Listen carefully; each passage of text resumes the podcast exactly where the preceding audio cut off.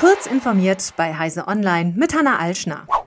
Die US-Regierung bietet Automobilherstellern und Zulieferern 12 Milliarden US-Dollar in Form von Zuschüssen und Darlehen an, damit sie ihre Werke für die Produktion von Elektrofahrzeugen und anderen fortschrittlichen Fahrzeugen umrüsten können. Das kündigte US-Energieministerin Jennifer Granholm am Donnerstag an, wie die Nachrichtenagentur Reuters berichtet.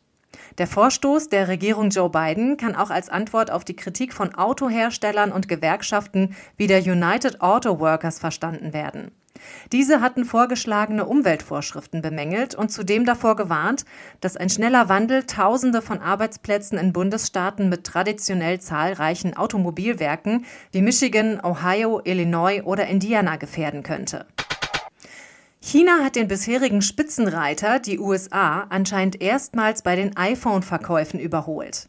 Das meldet das Marktforschungsunternehmen Tech Insights. Laut dem jüngsten Global Shipment Report der Analysten gingen im zweiten Quartal 2023 insgesamt 24 Prozent aller iPhone-Auslieferungen in die Volksrepublik, während die Vereinigten Staaten auf 21 Prozent abrutschten. Grund ist offenbar der aktuell schwerfällige Markt für neue Smartphones in Apples Heimat. Neben der Volksrepublik hofft Apple auch auf den stark wachsenden indischen Markt. Dort sieht das Unternehmen eine ähnliche Entwicklung wie in China, eine zunehmend kaufkräftige Mittelschicht, die sich mehr und mehr auch für teurere Produkte interessiert.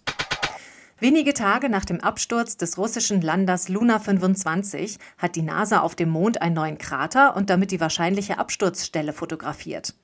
Das teilte die US-Weltraumagentur jetzt mit und veröffentlichte die entsprechende Aufnahme. Der neue Krater hat demnach einen Durchmesser von etwa 10 Metern und ist etwa 400 Kilometer von der geplanten Landestelle der russischen Sonde entfernt. Entdeckt habe man ihn auf der Basis der ungefähren Angaben der russischen Weltraumagentur Roskosmos zum Absturzort der Mondsonde.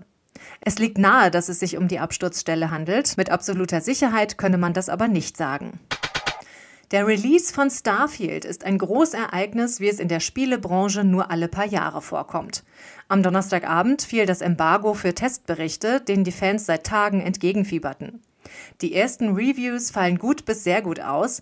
Beim Review-Aggregator Metacritic hält Starfield starke 88 von 100 möglichen Punkten.